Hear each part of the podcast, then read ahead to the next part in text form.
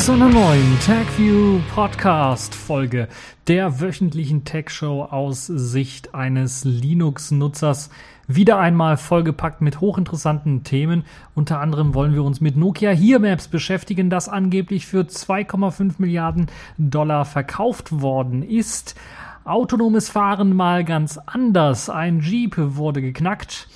Fliegende Autos, ja, nein, wirklich und Plasma Mobile Projekt vorgestellt. OpenSUSE Lieb, dazu gibt es ein kleines Update. Und die Kategorien der Woche, Pfeife der Woche, diesmal OS 10. Äh, Spiel der Woche, da gibt es gleich zwei Spiele. Sailfish der Woche und die Distro der Woche. Also jede Menge hochinteressanter Themen, die in dieser Woche aufgeschlagen sind. Und eines der ja, Themen, die ein bisschen reingeschlagen hat wie eine Bombe, war, dass Nokia Here Maps angeblich verkauft worden ist. Und das erste, was mir in den äh, Gedanken äh, dazu eingefallen ist, ist, ja, Nokia gibt's jetzt irgendwie im Ausverkauf, also Teile von Nokia zumindestens. Nun betrifft es auch hier Maps, eines der ja noch bekan letzten bekannten Reste von Nokia, die übrig geblieben sind. Und nun sollen es BMW, Daimler und Audi tatsächlich gekauft haben. Die sollen den Zuschlag bekommen haben. 2,5 Milliarden Dollar haben sie äh, dafür ausgegeben oder sollen sie dafür ausgegeben haben. Und das wird ähm, aus Seiten von Nokia doch als sehr, sehr wenig angesehen, weil man gut mit dem Doppelten gerechnet hat, dass man bekommt. Also vier bis fünf Milliarden hat man eigentlich gerechnet. Hier Maps. Es haben sich auch eine ganze Menge an äh, anderen Bewerbern da äh, dann doch zurückgezogen. Deshalb war eben der Preis dann runtergegangen, weil im Grunde genommen sind bis auf diese drei deutschen Autohersteller alle mh, ja einfach rausgerückt, die sind einfach weg, die haben ihr Angebot zurückgezogen. Und vermutet wird eben, dass diese Autohersteller das ganze Kartenmaterial, was sie dann natürlich mit Nokia Here Maps dann auch mit erwerben, für zum Beispiel autonomes Fahren nutzen möchten. Allerdings kann man das noch nicht direkt machen, weil das Kartenmaterial an sich noch nicht so direkt dafür äh, ausreicht, noch nicht so richtig detailliert dafür ist, weil man natürlich für autonomes Fahren sehr detailgetreue Karten braucht und äh, das reicht also einfach noch nicht aus. Nokia hat aber für hier bereits angekündigt, dass hochauflösendes Kartenmaterial, das benötigt wird, auch herzustellen. Das heißt, man vermutet, äh, man lässt Nokia dieses Kartenmaterial erstmal herstellen. Ich bin mir sicher, Nokia hat da irgendwelche Kontakte mit äh, Leuten, die dann äh, eben die Möglichkeit haben, dieses Kartenmaterial dann wirklich auch in hoher Auflösung so bereitzustellen. Also es geht ja nicht darum, dass jetzt hier Satellitenfotos oder, oder sowas gemacht wird, sondern es geht wirklich um die Kartierung, dass die möglichst genau ist äh, und aktuell ist, so dass man das dann auch äh, bei den Autoherstellern dann zukünftig eventuell dann auch für das autonome Fahren verwenden kann kann. Die Genauigkeit bei solchen Karten muss bei 10 bis 20 Zentimetern liegen und da sehen wir eben schon das Problem, dass das bei heutigem Kartenmaterial, was man so findet, auch bei Google Maps oder bei anderen Anbietern, natürlich noch nicht so der Fall ist. Deshalb muss man da äh, sicherlich für ein wenig aufrüsten.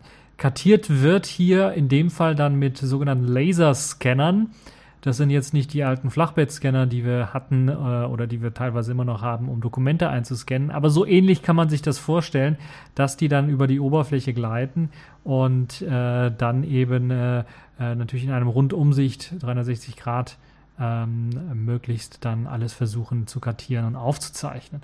Konkurrenz gibt es momentan recht wenig. Da gibt es jetzt momentan nur TomTom, die eine ähnliche Technik verwenden wollen für ihre Kartenerstellung, die sie dann ebenfalls für autonomes Fahren bereitstellen wollen. Und interessant ist, dass diese Nokia Here Maps Abteilung selber äh, mit mehr als 6000 Leuten äh, hier in Deutschland angesiedelt ist, und zwar in Berlin.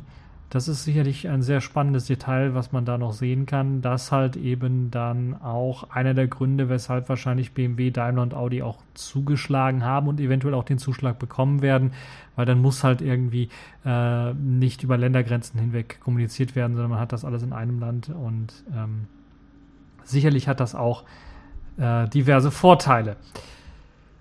Ja, das also nur zu Nokia Here Maps. Es gibt noch keine richtige Bestätigung dazu, aber das ähm, wird sicherlich in den laufenden Wochen kommen, weil ja die Gespräche darüber immer noch äh, laufen und das sicherlich dann doch schon ein großer ja, Knüller ist und dann im Grunde genommen Nokia komplett tot ist aus meiner Sichtweise. Was hat denn Nokia noch sonst so?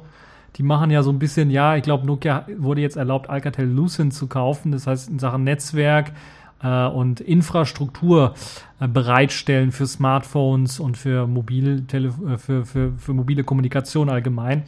Da ist, glaube ich, Nokia noch mit dem Spiel, aber ansonsten, äh, da ist nicht mehr viel übrig von Nokia.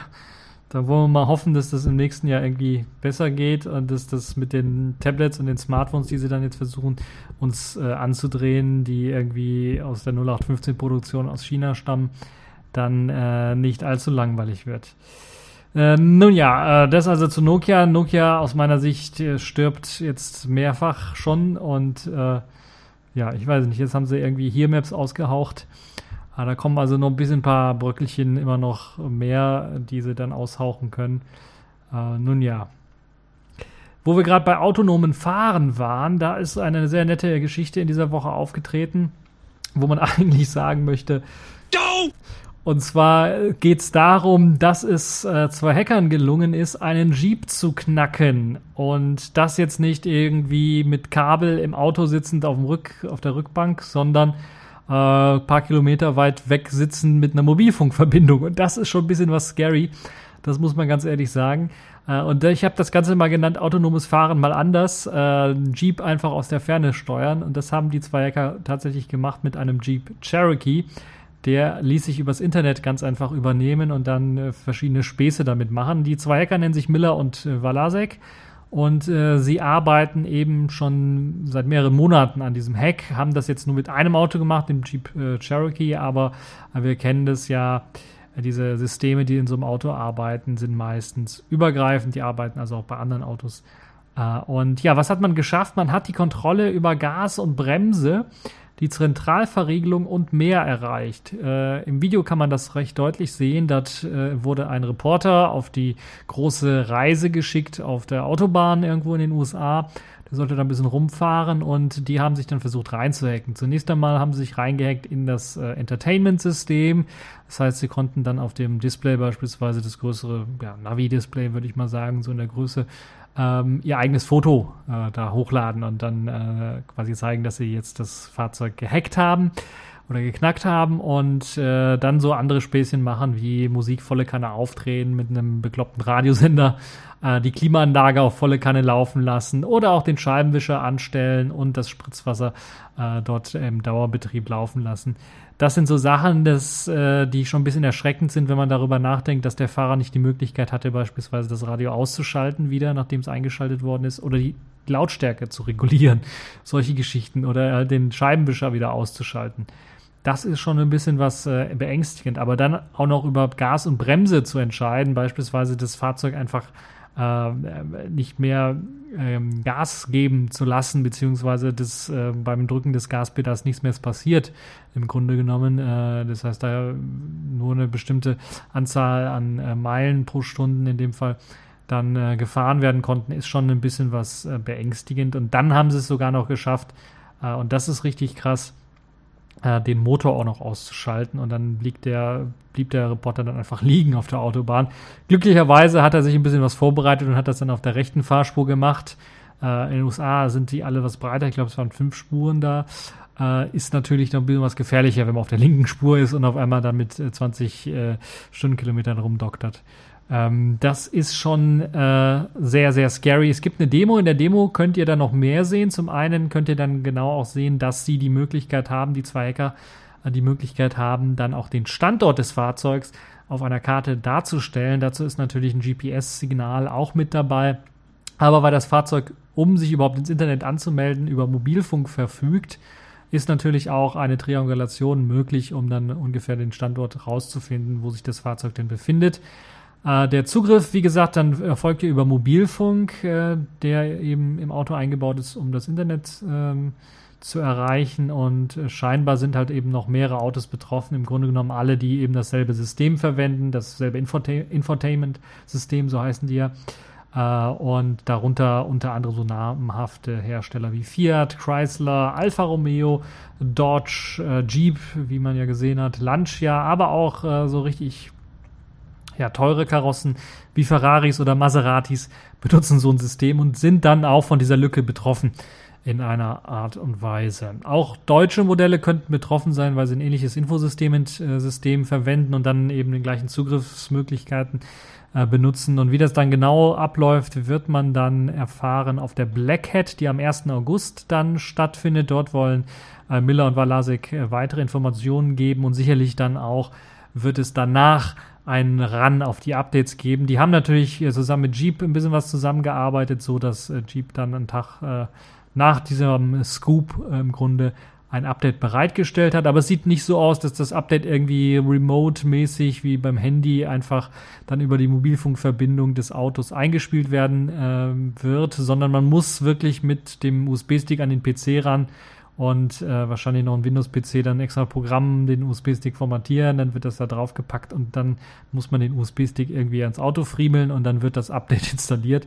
Äh, wir werden uns also in Zukunft ähm, darauf einstellen müssen, dass man auch in, Zu äh, in, in der Zukunft dann, in naher Zukunft wahrscheinlich, auch unsere Autos ab und zu mal mit einem Software-Update versorgen werden müssen. Nicht nur unsere Smartphones, unsere PCs, sondern jetzt auch noch unsere Autos. Und das ist schon richtig, richtig krass, wie ich finde. Wo wir gerade bei Autos sind, gehen wir zum nächsten Thema, nämlich fliegende Autos. Dort hat sich eine Firma, die nennt sich Terrafugia, mal die Gedanken gemacht, wie könnte man so ein fliegendes Auto bauen. Die Firma ist nicht recht, noch nicht so unbekannt, weil sie haben bereits schon einmal ein äh, Auto äh, angekündigt und äh, wie es damit aussieht, das äh, später noch. Aber jetzt erst einmal haben sie ein neues Modell vorgestellt, das Modell TFX oder TFX äh, das mit einem Hybridmotor funktioniert. Das ist ein sogenannter Senkrechtstarter, das heißt, es hat äh, die Möglichkeit, ähm, direkt von Ort und Stelle zu starten, braucht keine, keine Landebahn oder keine Startbahn und äh, einen Anlauf, sondern kann direkt an Ort und Stelle starten und soll dazu einen Elektromotor benutzen. Ich habe gesagt, Hybridmotor wird eingerichtet, das heißt, der Elektromotor äh, hat eine Aufgabe. In dem Fall wird der Elektromotor nur für die Start- und für die Landung genutzt. Das ist der ja, intensivste Teil eines Fluges, Start und Landung, wo man am meisten Energie verbraucht. Dazu soll also der Elektromotor verwendet werden und der Verbrennungsmotor dann anschließend für den eigentlichen Flug verwendet werden. Ja, wie kann man sich das Ganze vorstellen? Es gibt natürlich auf dem Link, den ich hier auch verlinken werde, ein kleines Video, wo man das Ganze dann sehen kann. Das Fahrzeug ist noch nicht fertig, natürlich ist alles noch gerendert erst einmal. Ähm, Bisher ist auch nur die Außenhülle hm, vorgestellt worden. Wie sie im Inneren aussehen wird, werden wir erst einmal später sehen. Für den Senkrechtstart selber werden natürlich zwei schwenkbare Propeller mit ausgeliefert. Die müssen irgendwie angebracht werden. In dem Fall hat man die äh, als äh, ja, Kombination mit einklappbaren Flügeln.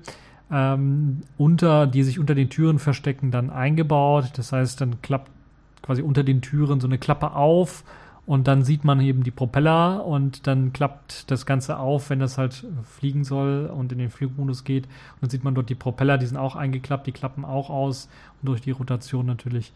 Äh, und ähm, ja, das äh, sorgt dann auch dafür, dass das Ganze erst einmal auch auf dem Straßenverkehr ganz normales Auto genutzt werden kann, weil halt eben die Flügel nicht ganz Zeit ausgebreitet sind, sondern wirklich sich einklappen lassen.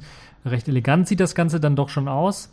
Einen Kofferraum, den wirklichen, gibt es leider nicht, sondern anstatt des Kofferraums gibt es da einen weiteren Propeller, der hinten angebracht ist.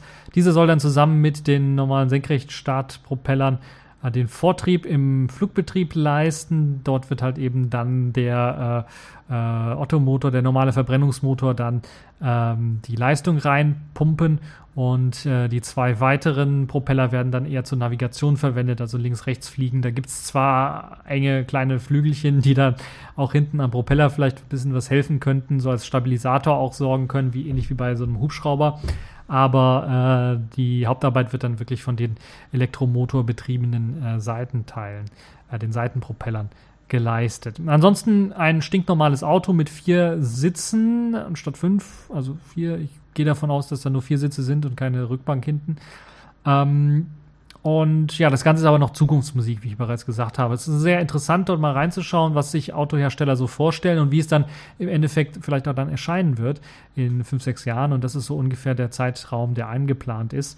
Äh, allerdings ist das Ganze mal äh, doch so, so ein bisschen mit Vorsicht zu genießen, denn die Firma selber hat bereits mit äh, Transition ein Flugauto äh, vorgestellt vor ein paar Jahren und äh, geplant, dass das jetzt 2015 bzw. 2016 rauskommen soll. 2015 konnten sie nicht mehr einhalten. 2016 soll es jetzt rauskommen. Ob es dann wirklich rauskommen wird, werden wir mal sehen. Das sieht dann nicht mehr ganz so elegant aus und das ist natürlich dann noch, ja, sagen wir mal, ein Vorserienmodell vor dem ähm, aktuellen, was wir vorgestellt haben. Und ja, wurde auch bisher noch nicht verkauft und es gibt auch nicht irgendwie die Möglichkeit vorzubestellen. Deshalb müssen wir echt mal schauen, wie das Ganze dann wirklich dann aussehen wird äh, und ob wir von der Firma Terrafugia dann noch was hören werden oder ob das äh, mit der Vision alles war. Trotzdem ein sehr spannendes äh, sehr spannende Technologie, eine sehr spannende Geschichte. Sollte man auf jeden Fall mal dranbleiben. Ich bin mir nicht sicher, dass wir in ein paar Jahren, fünf, sechs Jahren dann alle mit fliegenden Autos hier äh, durch die Gegend äh, tuckern werden und äh, brauchen wir ja auch einen Flugschein für dann später. Ähm, aber äh, der Gedanke ist doch schon mal gar nicht schlecht, dass so etwas eventuell dann doch äh, in, in Spezialgebieten, in speziellen ähm, Arealen dann vielleicht benutzt werden könnte und äh, also in Bereichen, wo man das wirklich auch notwendig hat. Äh, dass man da äh, quasi äh, eine Einsparung hatte dadurch, dass man halt ein Auto und ein Fluggerät gleichzeitig hat und dann je nachdem, was man gerade braucht, dann, dann auch benutzen kann. Sicherlich eine sehr interessante Geschichte.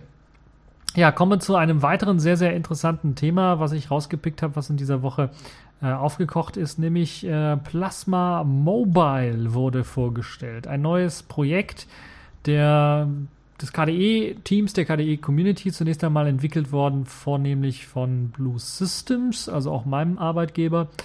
Und ja, wir haben da, was heißt wir? Ich habe da nicht so sehr mitgearbeitet, aber ich habe zumindest schon mal vor, vor der Ankündigung jetzt schon reinschnuppern können in äh, das Ganze und kann euch sagen, ja, so schlecht ist es nicht, wie sich es vielleicht, äh, wie es vielleicht aussieht auf den ersten Blick.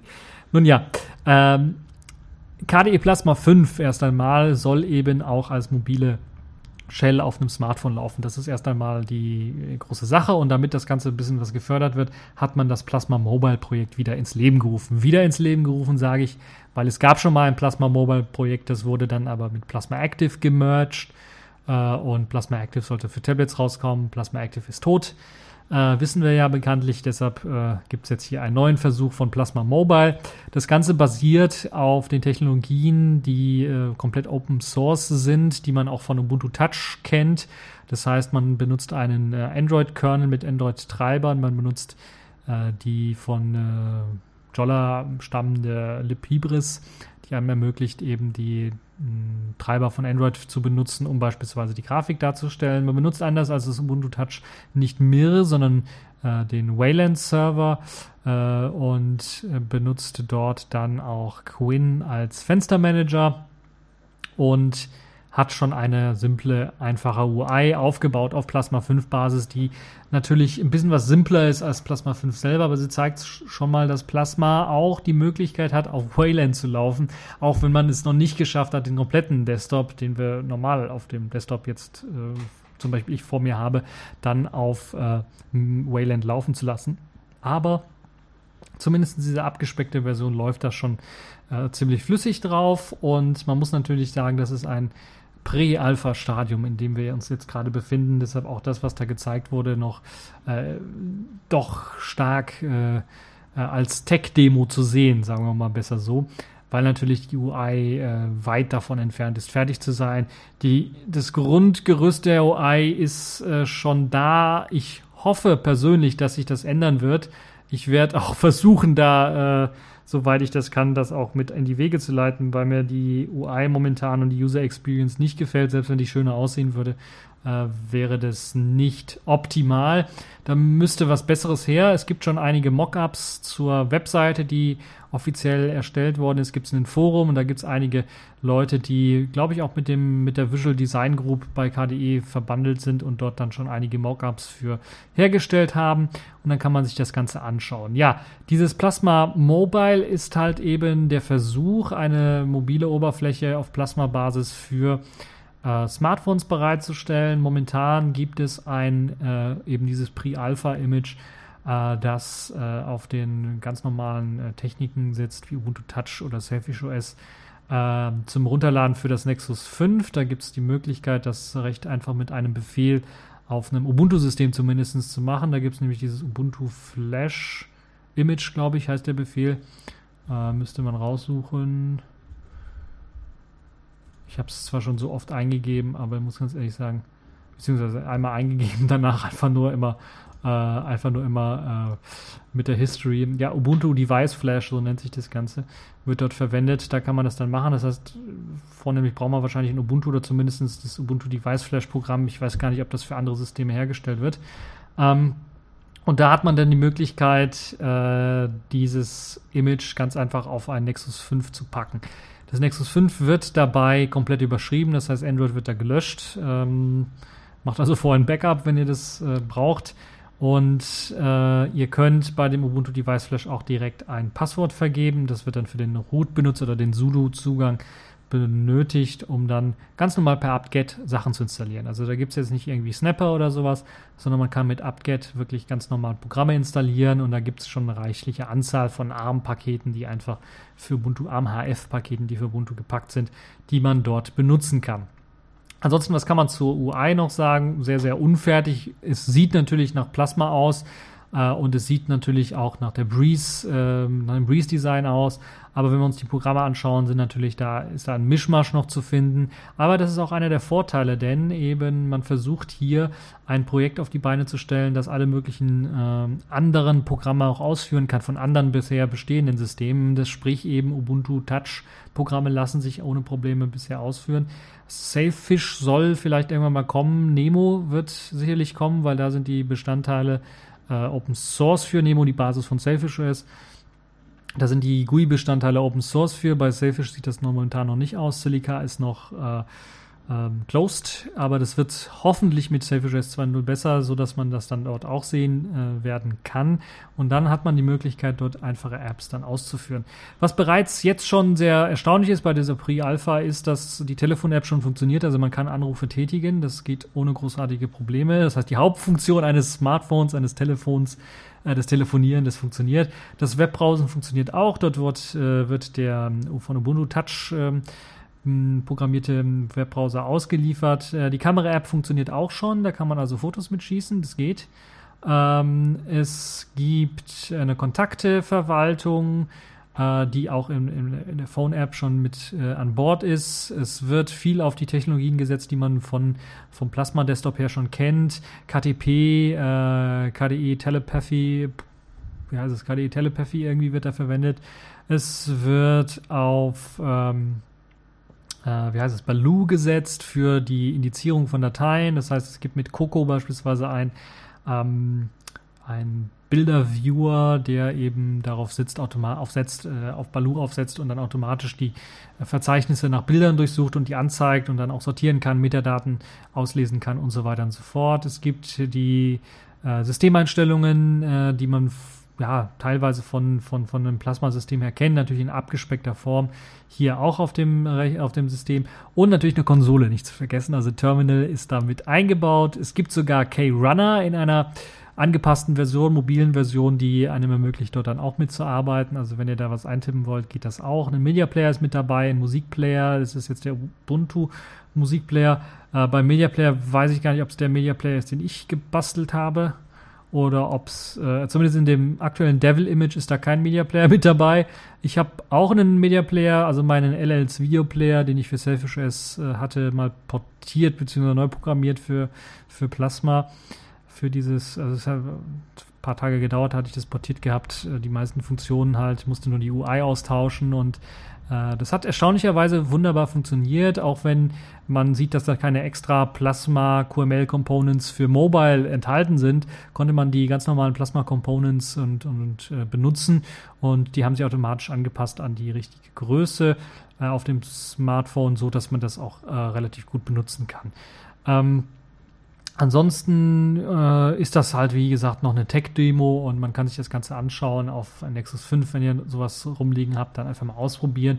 Klappt erstaunlich gut äh, bisher, aber man muss natürlich damit rechnen, als richtiges äh, benutzbares Smartphone ist es jetzt momentan nicht. Das Display geht zum Beispiel nicht aus, äh, habe ich gemerkt. Ähm, das heißt, ihr könnt zwar den An- und Ausschalter, äh, An- und Ausschalttaste betätigen und dann wird das Display schwarz, aber wenn man da richtig hinschaut, ist das immer noch irgendwie beleuchtet. Das ist irgendwie, es geht nicht aus, das Display, sondern es leuchtet dann noch.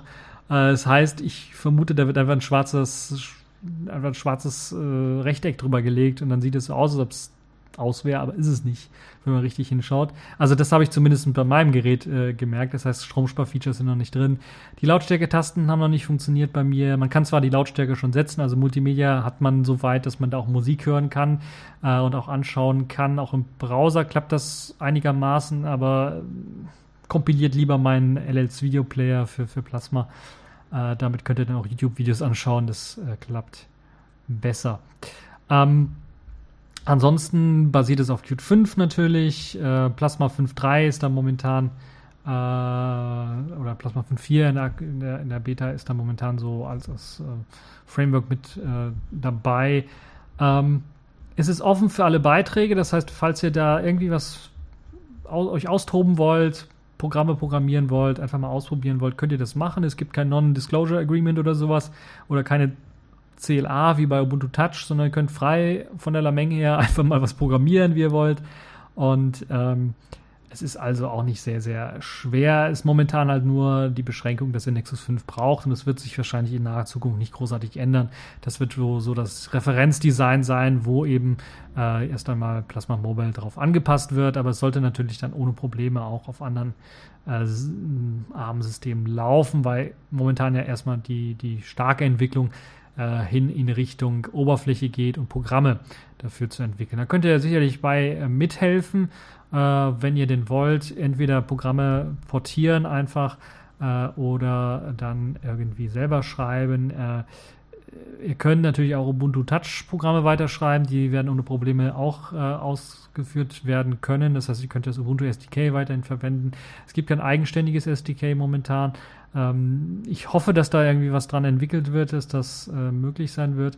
Ansonsten könnt ihr auch ganz normalen Qt Creator oder Vim oder Kate verwenden und euren QML-Code schreiben und ein bisschen was C dazu packen äh, und äh, wie man halt so eine QML-App mit C verbindet und so weiter und so fort und dann einfach irgendwie was schreiben. Ansonsten könnt ihr euch meinen Code anschauen, den ich da geschrieben habe. Ich habe auch bin eingestiegen, habe dann einen Tag gebraucht, hatte ich eine App quasi am Laufen schon mal mit den Grundsachen. Äh, das heißt, wenn man da schon ein bisschen was mit QML und C äh, oder Qt unterwegs ist, C ist ja ein weites Feld, dann hat man die Möglichkeit dazu. Auf jeden Fall ein sehr, sehr spannendes, interessantes Projekt. Äh, schaut auf jeden Fall mal rein, wenn es euch interessiert. Ist wie gesagt noch, äh, es ist halt nicht irgendwie äh, Consumer ready und ich bin mir relativ sicher, es wird auch nicht in meinem Jahr sein, wie hier angekündigt wird, sondern es ist eher was für Hacker, für äh, Bastler, für Leute, die was Open Source mäßiges haben wollen, das dann natürlich auch in einem Jahr auch einigermaßen funktionieren soll. Aber es soll jetzt nicht hier Android oder iOS äh, vom Markt verdrängen. Das ist nicht das Ziel. So, Plasma 5 äh, auf Smartphones, also mit Plasma Mobile. Schaut es euch auf jeden Fall mal an. Kommen wir mal zu OpenSUSE und kommen zu einem kleinen Update. OpenSUSE Leap 42.1 soll ja die erste Version sein die rauskommen wird mit der neuen Technik. Da haben wir ja bisher immer gehört, ja, die wollen auf äh, SLES, also so Linux Enterprise, setzen und auf den veralteten Kernel, der dann auch nicht die aktuellsten Treiber mit sich bringt. Ich habe mir gedacht, das ist, das ist eine Schnapsidee, das bringt nicht viel. Äh, jetzt hat man die Kehrtwendung gemacht und möchte dann doch einen moderneren Kernel ausliefern und geplant ist eben auch zur aktuellen Unterstützung, äh, zu, nee, zur Unterstützung aktueller Hardware, so rum, dann auch äh, den Kernel 4.1 zu verwenden, ist ein LTS-Kernel, das heißt, der kann langzeit gepflegt werden und äh, sollte dann sicherlich ähm, auch moderne Hardware unterstützen.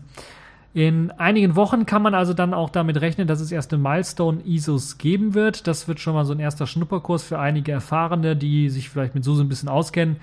Äh, ich weiß, dass die SUSE Milestones die ersten Milestones oder Milestone 0, glaube ich, heißen sie, so fangen sie an mit der Zählweise, äh, in der Vergangenheit immer Katastrophen waren, also katastrophal waren mit äh, großen Problemen, nicht beim Installieren des Systems. Da gab es das ein oder andere Mal so einen dicken Klopper-Bug drin, aber auch äh, beim Aktualisieren oder sowas. Ich bin echt mal gespannt, wie die erste Milestone ISO von äh, dem OpenSUSE Leap sein wird. Müsste aus meiner Sicht, da man ja auf SLES wartet, momentan noch auf SLES äh, 12 äh, SP1, also Service Pack 1 wartet, bevor man die Milestone äh, ISO erstellen möchte, müsste aus meiner Sicht dann viel, viel stabiler sein. Aber das werden wir dann sehen. Äh, in Sachen Softwarepaketen hat sich auch was getan, habe ich auch berichtet. Es waren zunächst einmal 2000 nur, in, ich glaube Tumbleweed ist es ja, ähm, was dort verwendet wird für die Softwarepakete oder für die ganz normalen Programme. Mittlerweile ist es auf 5500 gestiegen, also man hat da schon äh, mehr als verdoppelt.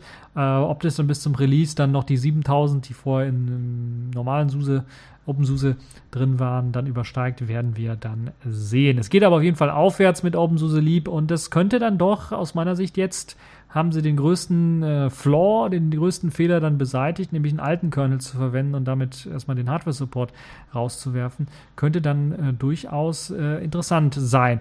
Jetzt ist natürlich die Frage, was ist mit, eben mit dem X-Server und mit Grafikkarten? Wird es da Probleme geben? Werden aktuelle Grafikkarten ordentlich unterstützt und laufen? Ähm, sollte kein großes Problem sein, weil man ja proprietäre Nvidia-Treiber auf jeden Fall irgendwie installieren kann und die würden dann äh, natürlich dann die Unterstützung auch für aktuelle Grafikkartentreiber beispielsweise liefern oder proprietäre AMD-Treiber, also FGLX-Treiber würden dann Unterstützung für die aktuelle ATI-Hardware liefern. Ähm, ja, also vielleicht doch nicht so ein großes Problem, wie ich anfänglich äh, gedacht habe. Das könnte man also so lösen.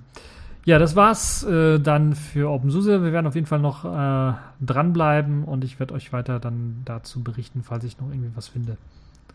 Äh, was man dazu sagen könnte. Accepted. Connecting. Complete.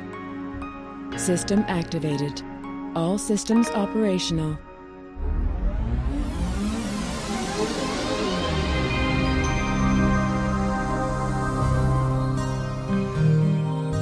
Ja, kommen wir von den Themen der Woche zu der Kategorie, zu der zu den, zu den Kategorien in dieser Woche, nämlich der Pfeife der Woche, habe ich mich fast verrannt irgendwo.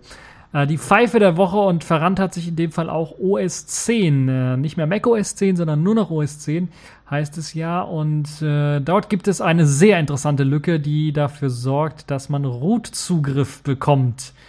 Und das mit einem mit einer Befehlszeile im Grunde genommen bei OS 10 mit einschließlich OS 10.10, das aktuelle OS 10, das davon betroffen ist, nämlich wenn man die Shell-Variable dld unterstrich print unterstrich to unterstrich file setzt, hat man die Möglichkeit, per Root-Rechte ins Dateisystem zu schreiben, weil dieser Dyll-Dämon, also Dyll-Dienst oder wie könnte man den anders nennen, DYLD. Das ist ein Linker. Der hat eben Rootrechte, läuft unter Rootrechten und kann halt eben dort mit dieser Variable dann beliebig irgendwelche Dateien rumfuhrwerken. Und somit lässt sich zum Beispiel der eigene Nutzer in die etc Sudoers Liste eintragen, um dann Rootrechte zu erlangen. Und das Problem ist halt eben dieser Linker, der halt eben diese Variable hat und nicht überprüft, ob ich jetzt überhaupt berechtigt bin, die Variable zu setzen und dann einfach reinschreibt. Und so kann man halt mit einer Befehlszeile, die halt eben ähm, einen neuen Inhalt in eine Datei reinschreiben kann äh, oder erstmal eine Datei schreiben kann im Router-System diesen Inhalt dort bestimmen oder da irgendwie was reinhacken. Und in dem Fall hat man ganz einfach dann äh, eine Zeile reingehackt, die dann äh, den Benutzer, den man selber hat, der Root-Rechte ohne Passwort ermöglichen. Also das ist ein sehr, sehr einfacher Hack und sehr, sehr einfacher Trick, den man dann macht, um äh, eben Rootrechte zu erlangen. Und das ist schon richtig ein richtiger Klopper, der dort in OS 10 mit eingebaut ist. Momentan ist jetzt, wir haben jetzt Samstag, bisher noch kein äh, Fix äh, rausgekommen, der das Problem löst. Das ist also immer noch äh, Bestandteil davon. Aber wenn ihr eine Version benutzt von DULD oder von OS 10 allgemein vor der Version 10.10, habt ihr das Problem nicht, weil dort existiert diese Variable DULD Print-to-File gar nicht oder DLD, also dieser Linker, der existiert eventuell gar nicht, wenn eure macOS 10 Version noch ein bisschen was älter ist. Das heißt, frühere Versionen vor 10.10 haben das Problem nicht, also alle 10.10, also 10.10.1, 10.10.2, 10.3 und so weiter und so fort sind betroffen, aber davor 10.9, 10.8, 10.6, 10.5 nicht davon betroffen.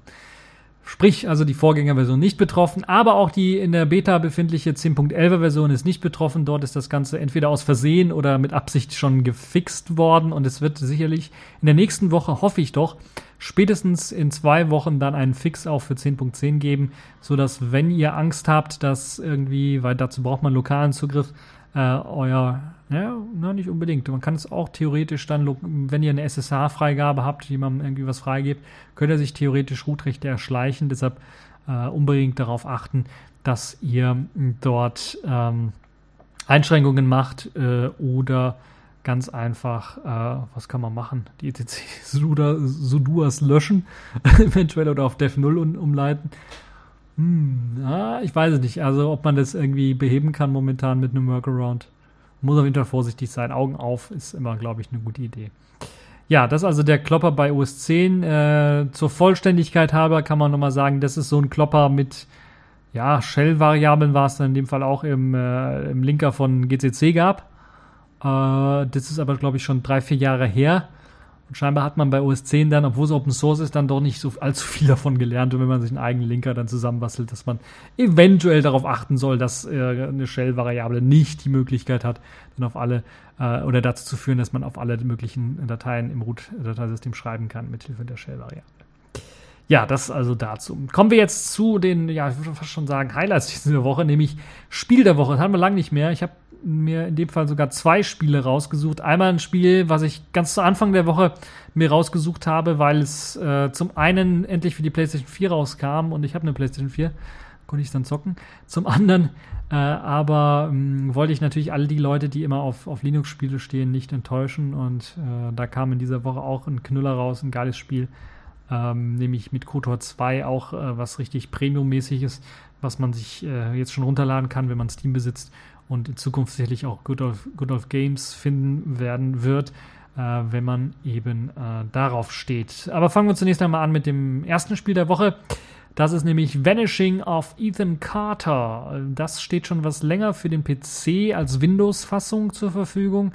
Eine Linux-Fassung habe ich noch nicht davon gesehen, basierte aber bisher auf der Unreal 3 Engine, soweit ich weiß.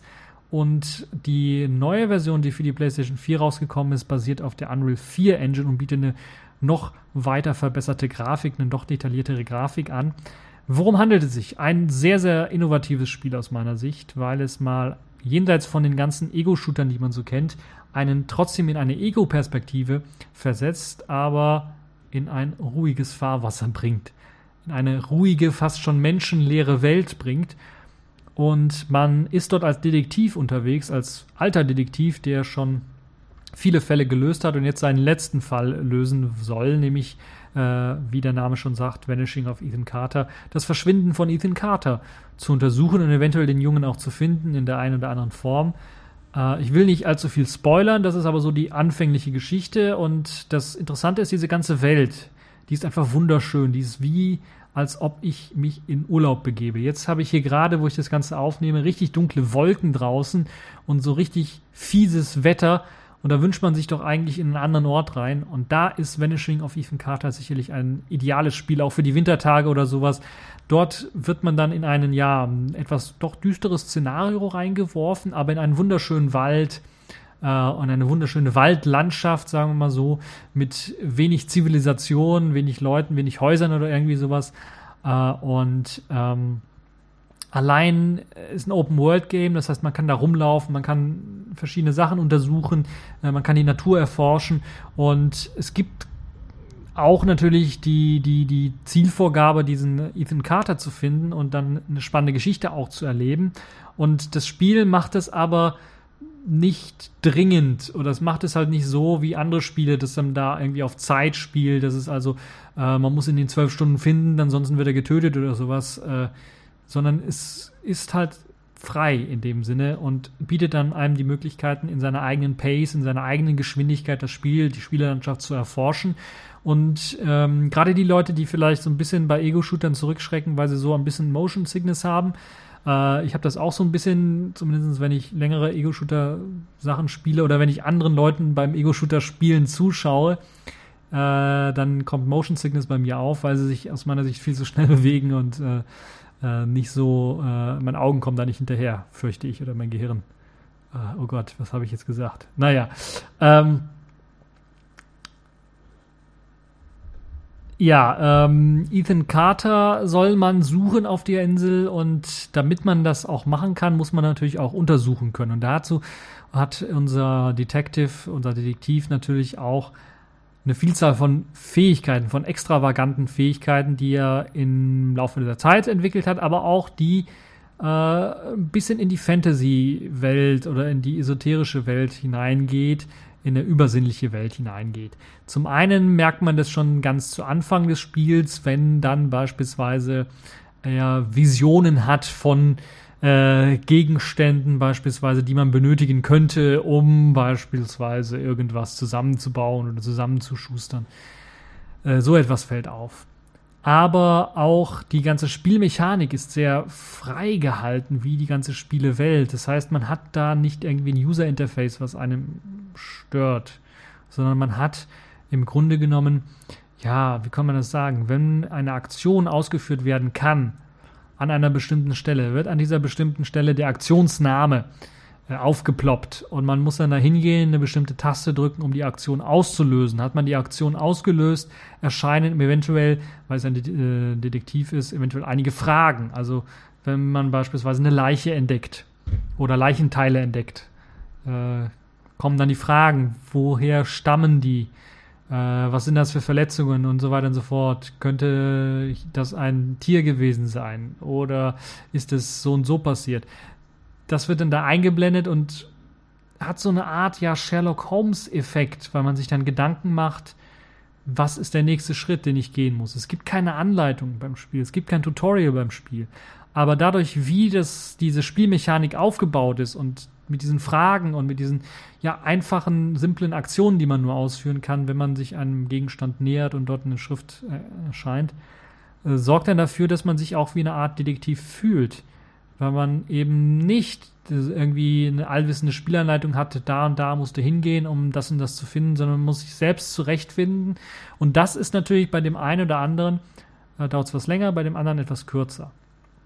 Dann wird es natürlich ein bisschen was abgedrehter, wenn es darum geht, einen Mord äh, aufzuklären. Also man findet dort auch hm, nicht nur eine, sondern so ich, soweit habe ich es zwar noch nicht gespielt, aber wahrscheinlich auch mehrere Leichen und muss natürlich den aufklären, wie er denn gestorben ist, äh, die, diese Person.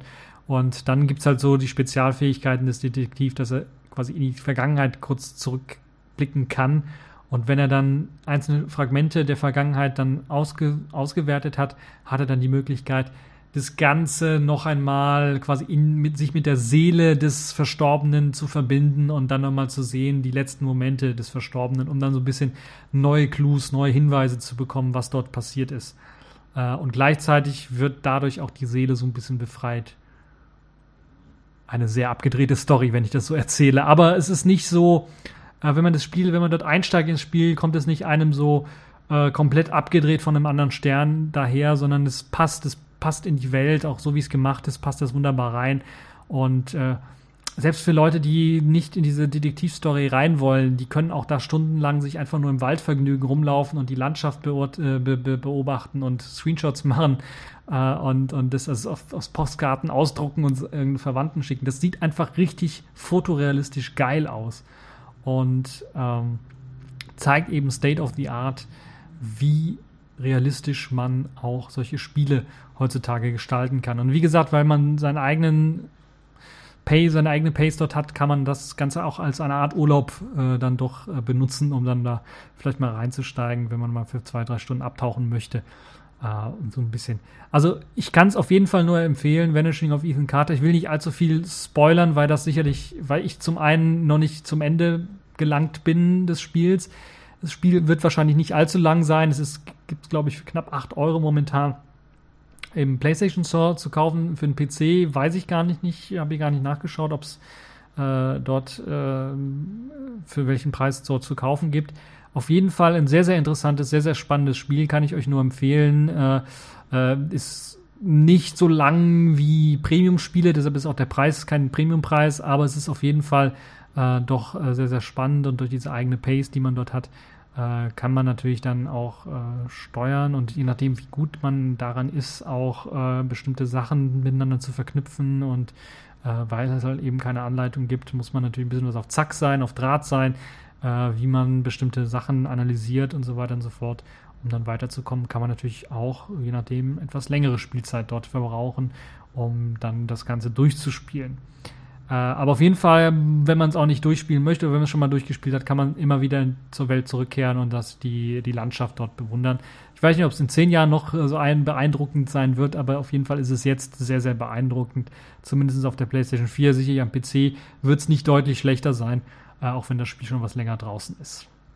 So, das kann ich also nur empfehlen. Das ist das äh, erste Spiel der Woche und für alle diejenigen, die jetzt äh, keine PlayStation 4 haben, keinen äh, Windows-PC noch irgendwo rumstehen haben äh, oder Windows rumlaufen haben können, die können sich jetzt KOTOR 2 besorgen. Knights of the Old Republic 2 ist nun auch für macOS und für Linux und für Windows in einer remasterten Version erschienen.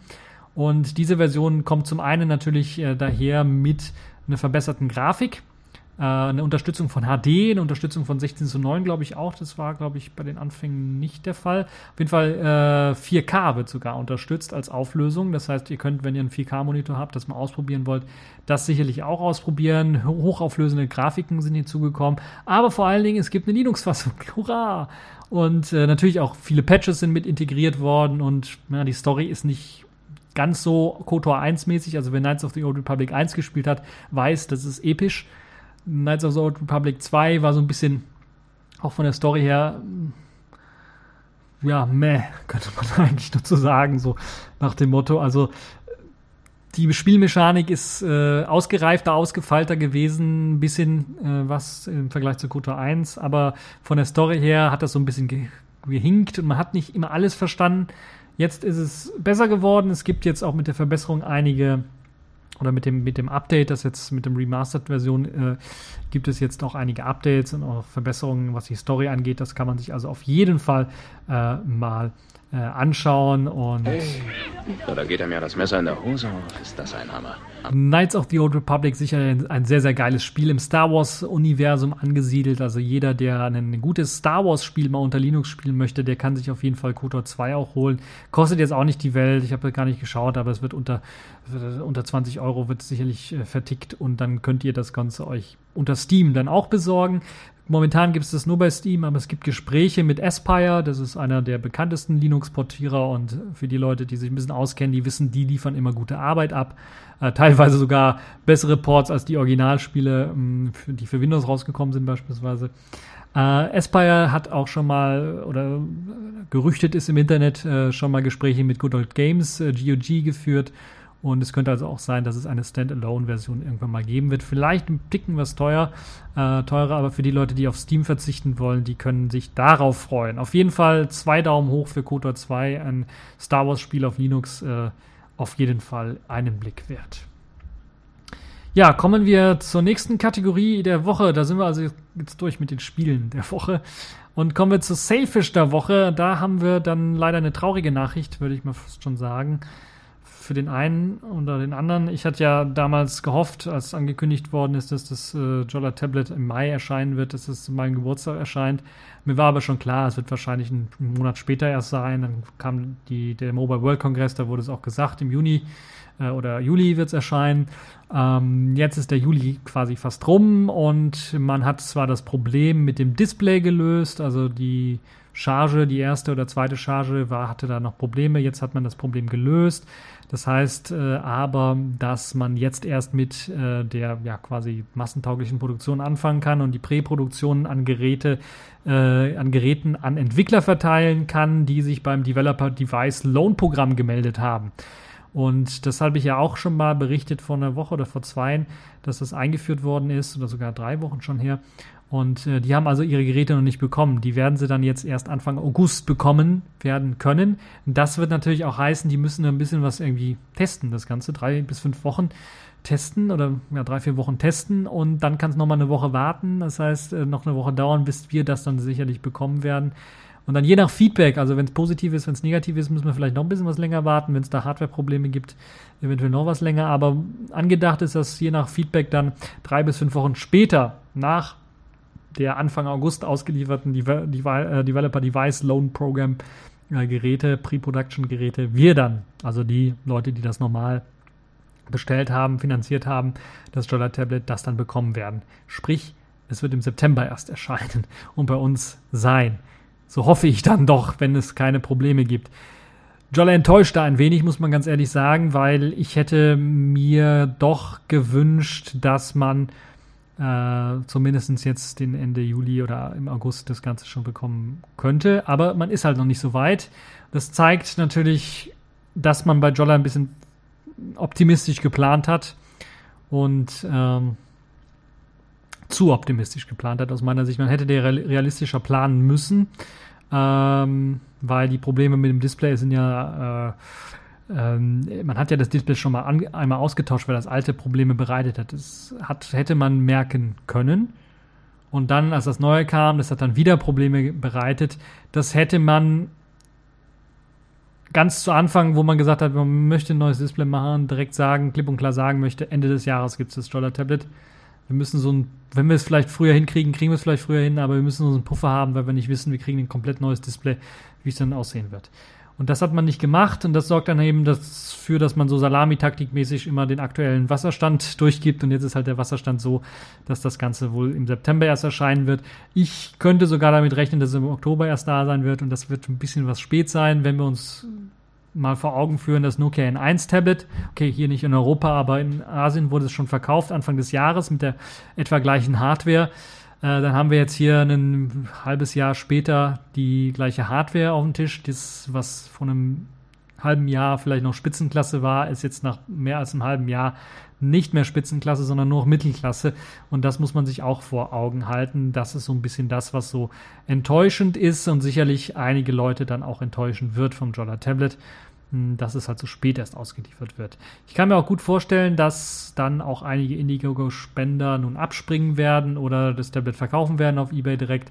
Also für die Leute, die sich eins äh, holen wollen und das nicht mehr äh, geschafft haben, dort mitzuspenden, die werden sicherlich äh, bei eBay vielleicht fündig werden. Oder es wird sicherlich auch einige geben, die das Tablet einfach zurückschicken und ihr Geld zurückhaben wollen. Das könnte durchaus auch sein. Ja, das Problem ist nicht neu. Es ist wieder mal die Hardware. Wir erinnern uns an den ersten Jolla-Phone, das wurde ja auch verschoben. Da ist ja sogar der ganze Chip-Hersteller pleite gegangen. Da war also Jolla nicht selber äh, dran wirklich schuld, aber man muss es auch immer wieder aufschieben. Und äh, ja, äh, eigentlich müsste Jolla so ein bisschen was davon lernen jetzt. Aber hoffen wir mal, dass dann die Hardware, wenn sie dann erscheinen wird, hochwertig sein wird. Also, dass man da wirklich in Sachen Qualität dann auch nicht irgendwie was Halbgares ausliefert, sondern wirklich was Hochwertiges ausliefert. Genauso wie die Software.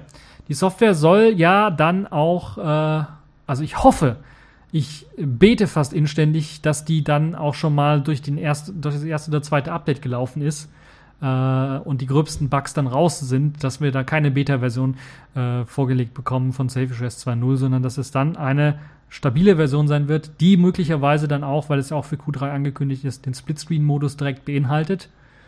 Ähm, oder zumindest einen Monat danach der Splitscreen-Modus dann doch erscheinen sollte per Update. Äh, weil ansonsten wird man es sich gerade mit Neukunden dann doch äh, ein bisschen was vermiest, ver, vermiest haben, die Stimmung. Äh, ansonsten bin ich doch trotzdem noch optimistisch, was jetzt meine Sache angeht, weil ich kann drauf warten auf das Tablet. Mein, mein BlackBerry-Tablet funktioniert noch wunderbar und der Akku äh, geht nicht kaputt und hat wunderbare Lautsprecher immer noch äh, und tut, was es soll äh, und läuft auch nicht voll, bei, dank der 64 GB internen Speichers.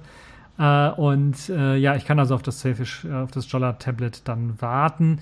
Hoffe, dass das in Sachen Qualität dann von der Hardware nicht nur überzeugt, sondern auch von der Software. Gerade von der Software hoffe ich dann doch, dass wir gerade dadurch, dass das Selfish s 2.0 jetzt in einem Monat für unsere Smartphones rauskommen wird, also die Jolla Phones rauskommen wird, dass dort die ersten gröbsten Bugs dann rausgefixt werden, dass es in der Tablet-Version auch mit, äh, mit Bugfixes dann reinlandet, äh, dass wir dann eine sehr gute Software auch auf dem Jolla Tablet zu sehen bekommen, wenn das Gerät dann im September in den Händen, ich in meinen Händen halten kann. Ja, das also dazu. Ich habe aber noch eine positive Nachricht für all diejenigen Leute, die sich vielleicht über das The Other Half Keyboard ein bisschen wundern. Da gab es jetzt in dieser Woche auch ein Video von einem Kollegen, der das Ganze auf Englisch aufgezeichnet hat und das The Other Half Keyboard ein bisschen was vorgestellt hat. Ein ähm, bisschen was negativ hat er es vorgestellt, finde ich, oder zumindest hat er sehr ehrlich über die Probleme, die er damit hat, berichtet. Äh, ich habe jetzt eine Benachrichtigung bekommen, dass mein äh, The Other Half Keyboard losgeschickt worden ist. Ich weiß gar nicht, woher es losgeschickt wird, aber ich vermute, das letzte, was ich so in Erinnerung hatte, war aus Holland. Und Holland ist hier ein paar Kilometer weiter weg nur von Köln und deshalb ist das, sollte das auch bald auftauchen. Und wenn ich das habe, werde ich natürlich äh, es sofort ausführlich testen und sofort ein Video davon machen und äh, in äh, einer der nächsten TechView Podcast Shows dann äh, oder eine Spezialshow äh, werde ich das dann vorstellen, das The Other Half Keyboard. Das heißt, damit kann man also in naher Zukunft rechnen, dass ich das dann auch bekommen werde und das dann in aller Ausführlichkeit ausprobieren und testen kann. Ja, das also zum Sailfish der Woche, äh, damit ihr alle auch auf dem Update äh, seid, was das angeht. Und ähm, ja, hoffen wir mal, dass das mit dem Jolla Tablet alles gut wird. Es ist aber äh, für die Leute, die jetzt vielleicht das erste Mal so einen Kickstarter gemacht haben oder Indiegogo gemacht haben und jetzt äh, schon Angst haben, dass ihr Geld futsch ist und äh, sie kein Tablet bekommen, das ist nicht so schlimm. Ich, äh, ich bin mir, also ich bin mir zu 100% sicher, dass wir ein Tablet bekommen und dass es auch von der Qualität her, äh, von der Hardware-Qualität her in Ordnung sein wird. Wie es mit der Software aussieht, das kann ich euch nicht versprechen. Das werde ich erst sagen können, wenn ich das Selfish OS 2.0 auf meinem Jolla Phone gesehen habe. Dann kann ich euch die Problemchen auch so ein bisschen berichten, äh, die es hier und da vielleicht gibt oder das, was man wahrscheinlich auf dem Tablet dann erwarten äh, können kann. Äh, ansonsten kann ich aber euch äh, auf jeden Fall sagen, ihr werdet euer Tablet bekommen. Äh, Jolla ist da nicht unzuverlässig, was das angeht und wird auf jeden Fall das Tablet ausliefern. Ihr müsst einfach nur euch ein bisschen was gedulden. Ich weiß jetzt auch nicht, wie es aussieht mit, mit dem Shipping und dem Ganzen, also mit dem äh, Versenden und so weiter und so fort. Da weiß ich vom Jolla Phone, dass das doch mal sich in die Länge ziehen kann und was länger dauern kann. Deshalb müsst ihr euch da gedulden. Im schlimmsten Fall kriegt ihr es wirklich erst im Oktober, ob November. Ihr habt aber zumindest zu Weihnachten, das kann ich euch versprechen, ein Jolla-Tablet in der Hand, egal wann ihr bestellt habt. Ähm, No, das hätte ich nicht sagen sollen. Wenn, also, wenn ihr 2014 bestellt habt, dann habt ihr es. Wenn ihr 2015 erst in der zweiten Runde bestellt habt, da bin ich mir nicht sicher, ob es dieses Jahr schon ankommt. Da müsst ihr wirklich, äh, da müssen wir erstmal schauen. So, aber jetzt genug zu Selfish. Kommen wir jetzt zur letzten Kategorie in der Woche und das ist die Distro der Woche. Und das ist in dem Fall, ja, ein bisschen Eigenwerbung muss auch sein. Neptune. Neptune ist in der Version 4.4 erschienen und wir haben da wieder mal kräftig zugelangt und viel Arbeit reingesteckt. Ich verlinke euch natürlich den Artikel zum, zu den Release Notes. Eine der größten Neuerungen ist jetzt ein kompletter neuer Grafikstack, der mit eingebaut worden ist, neben einem neuen LTS-Kernel 3.18.16, der natürlich auch eine Vielzahl von neuen Treibern beinhaltet und Hardware-Support enorm verbessert, gibt es den neuen Grafikstack. Das erste Mal seit Neptune 4.0 haben wir was Neues dort reingepackt, also das größte Update überhaupt, nämlich den X-Server 1.17 und die Mesa-Bibliothek in der Version 10.5.8. Eine sehr aktuelle Bibliothek. Auf Wheezy werdet ihr sowas meilenweit nirgendwo finden. Äh, und wir bieten das alles euch auf Wheezy-Basis an. Das bedeutet Support für aktuelle Grafikkarten und auch erhöhte 3D-Leistung. Das merkt man spürbar. Also das ist wirklich nicht nur irgendwie durch Benchmarks bewiesen, sondern das merkt man, dass die Open-Source-Treiber, die Intel-Treiber beispielsweise, deutlich flüssiger, deutlich schneller laufen auf äh, dem Desktop mit den ganz normalen Compositing-Effekten, aber natürlich auch in 3D-Spielen und so weiter und so fort, kriegt man dort deutlich mehr Leistung. Weggefallen ist natürlich durch X-Server 1.17 ein bisschen Support für alte Geräte. Also ich kann mir nicht vorstellen, dass einer das benutzt hat, aber wenn ihr noch eine Voodoo-Karte oder eine SES-Karte benutzt habt unter Neptune, da ist jetzt der Support weg. Da könnt ihr also ähm, bleibt auf 4.3, da habt ihr dann noch, oder updatet nicht, dann habt ihr dann noch den alten X-Server, da könnt ihr das dann noch benutzen, falls ihr das wirklich habt. Ein neuer HP-Lib-Treiber ist mit dabei, der sorgt halt eben Support für neue HD, äh, HP-Drucker so dass ihr dann auch ordentlich drucken könnt. Optisch wurde auch einiges äh, gemacht, also äh, Scrollbars sind jetzt größer geworden, haben doch einige gemeckert, dass sie jetzt kein Touchpad oder kein Scrollrad haben und die Scrollleisten zu klein sind. Haben wir gedacht, okay, machen wir die größer, so dass ihr dann mit der Maus die auch anfassen könnt und rumschieben könnt. Das heißt, sie sind jetzt etwas größer geworden. Das hat unter anderem dann auch äh, das Problem bei einigen, die LibreOffice benutzt haben und äh, Tabellenkalkulation benutzt haben und verschiedene Sheets, verschiedene Seiten quasi benutzt haben äh, das war einfach minimalistisch klein, weil die Scrollbar so klein war. Äh, ich weiß auch nicht, was sich die LibreOffice-Leute gedacht haben, das an die Scrollbar-Größe zu binden, aber egal. Ähm, das ist jetzt auch gefixt. Also das äh, für die Leute, die sich dafür interessieren. In Sachen Multimedia gibt es auch eine ganze Menge an Updates, die wir mit eingeführt haben. Unter anderem ist jetzt Witstab mit dabei, der Video-Bild-Stabilisator für Videos. Also wenn ihr unter KDN Live Videos stabilisieren wollt, könnt ihr das jetzt machen. Das ist mit dabei. Ist auch der beste Videostabilisierer, den man so in der Open Source Welt oder Open Source Szene finden kann. Und er stabilisiert wirklich äh, sehr, sehr gut. Also wenn ihr Handyaufnahmen oder sowas habt und am Handy kein Video äh, Stabilisierer habt, dann könnt ihr das hier im Nachhinein auch in KDN Live machen. Das klappt relativ gut. Für alle, die sich in Sachen Bilderbearbeitung ein bisschen was mehr in den künstlerischen Bereich äh, begeben wollen oder auch HDR-Bilder erzeugen wollen manuell, äh, für die kann ich euch äh, empfehlen GIMP mit Gmic-Plugins. Die sind jetzt standardmäßig installiert und die bieten eine Anzahl, also eine riesengroße Anzahl von richtig genialen Plugins, richtig genialen äh, Filtern und Funktionen, die ihr, Filter und Funktionen, die ihr da benutzen könnt, um euer Bild zu verbessern. Ja, es gibt eine Reihe von weiteren Updates. Ähm, äh, der Neptune-Installer kann jetzt mit UTF-8-Support äh, im Nutzernamen umgehen. Also wenn ihr da Üs, Äs, Ös, Dollarzeichen oder was auch immer in eure Nutzernamen benutzen wollt, könnt ihr das jetzt machen. Äh, das geht. Ähm, es gibt Support für ButterFS äh, 3.17, also ButterFS Tools 3.17. Das heißt, das formatiert so ein bisschen anders das ButterFS. Das ist jetzt mit dabei im Installer und XFS V5 Support ist mit dabei. Könnt ihr jetzt auch booten von. Das geht also auch ohne Probleme.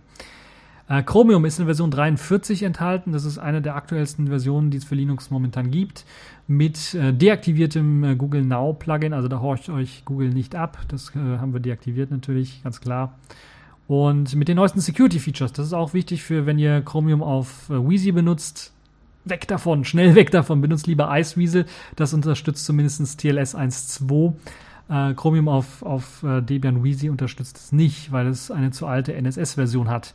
Oder wenn ihr Wheezy benutzt, ich weiß nicht, ob es funktioniert, könnt eure äh, unsere Softwarequelle, unsere Neptune Softwarequelle, die findet ihr auch auf der Homepage einbinden und dort NSS aktualisieren.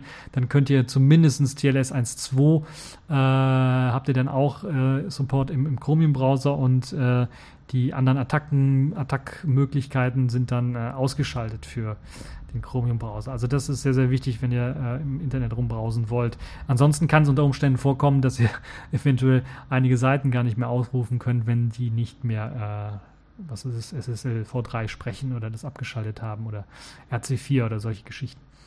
Ähm, es gibt natürlich äh, neue Intel-Treiber, Nouveau Radeon-Treiber, kommen natürlich mit Xorg äh, quasi praktisch da mit dabei.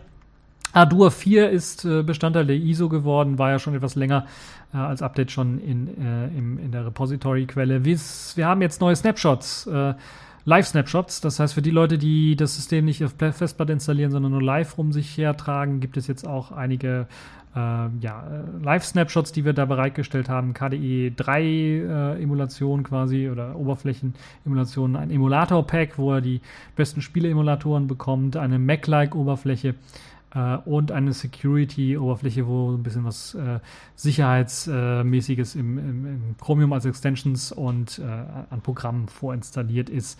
Der Snapshot Manager wurde auch geupdatet, so dass er jetzt ordentlich funktioniert. Kalenderverarbeitung, dort ist IceOwl als Standard, also das ist sowas wie Thunder, äh, wie Thunder, ne, wie heißt es, äh, für Thunderbird das Kalender-Plugin Lightning. Sowas wie Lightning oder im Grunde genommen Lightning nur umbenannt. Äh, IceOwl standardmäßig auch installiert. Im Repo findet ihr E19 in der Version 0.19.4, recht stabil und ordentlich. Das ganze Calibre ist in einer aktuellen Version ins Repo gelangt und auch Subcast Player für die Leute, die das äh, verwenden, ist jetzt im Repo mit äh, drinnen. OpenSSL äh, ist auf Version 1.02d geupdatet, um den Logjam, äh, das Logjam-Problem zu fixen. Äh, und es gibt ein paar Updates, äh, was den Depp-Helper angeht. Remaster Kit ist in der Version 1.8.0 äh, mit dabei. Komplett neue Version, die Autobild-Funktionen beinhaltet. Also wenn ihr euren eigenen Remaster von Neptune erstellen wollt, könnt ihr das jetzt automatisch auch machen mit Hilfe der Autobild-Funktion. Uh, und ansonsten neuer Flash-Player in aktuellsten Versionen. Sehr schön ist jetzt uh, das Programm KVPM. Wer darüber mehr erfahren möchte, sollte in die Radio Tux Ausgabe Juni reinhören. Dort habe ich das als Tooltip vorgestellt. Ein sehr, sehr gutes Programm, wenn ihr LVM-Sachen grafisch erstellen wollt. Äh, LVM-Partitionen. Ja, ansonsten kann ich euch Neptune 4.4 nur ans Herz legen. Eine der besten Versionen, die wir jemals rausgebracht haben. Ähm, ordentlich getestet natürlich, wie jederzeit. Und äh, wir haben auch wieder ein geiles äh, Release-Video erstellt mit Hilfe von KDN Live, natürlich nur auf Neptune mit Neptune Tools hergestellt. Äh, und das könnt ihr euch auch anschauen, wenn ihr da Neptune mal ausprobieren wollt. Basiert, wie gesagt, immer noch auf Debian Wheezy, eine stabile Basis, die Support gibt bis ins Jahre 2018. Das heißt, äh, da habt ihr dann auch erstmal Ruhe. Rolling Release, das heißt, Updates äh, werden fließend reinkommen. Allerdings, genauso wie bei dem neuen OpenSUSE Leap, aktualisieren wir weniger den Kernel und X-Server und äh, Mesa so häufig, sondern die wollen wir meistens stabil auf einer Version lassen, wo wir wissen, das klappt bei den äh, über äh, 95% der Leute, die Neptune benutzen, wunderbar und das soll stabil bleiben. Aber Programme aktualisieren wir, soweit das möglich ist. Nicht immer. Äh, Plasma beispielsweise, KDE SC ist jetzt in Version 4 wird auch kein Update auf, 5, äh, auf Plasma 5 erhalten, nicht in der Neptune 4er Reihe, sondern da wird es Neptune 5 für geben mit auch einer neuen äh, Debian-Basis. Also nicht mehr Wheezy, sondern dort wird Jesse oder Sid oder sowas verwendet. Das äh, müssen wir noch genau klären. Das haben wir noch nicht genau aus, ausgearbeitet. Das ist halt noch Zukunftsmusik. Aber Neptune 4 ist jetzt das aktuelle. Neptune 4.4 könnt ihr ausprobieren. Eine sehr, sehr stabile Version. Und äh, wenn ihr das installiert habt, habt ihr erst einmal Ruhe für zwei, drei Jahre.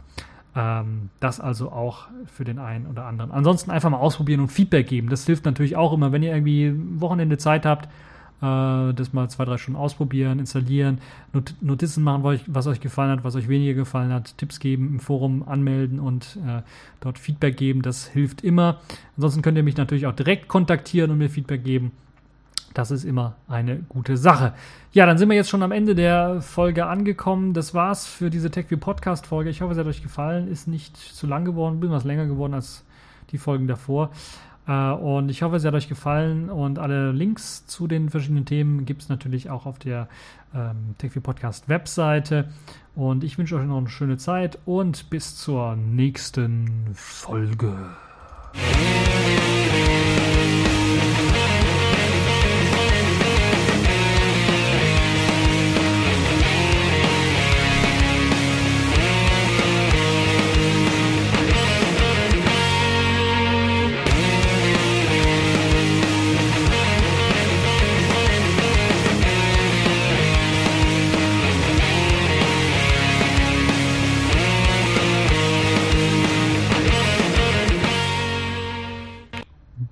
Das war aber eine etwas längere Folge diesmal tatsächlich.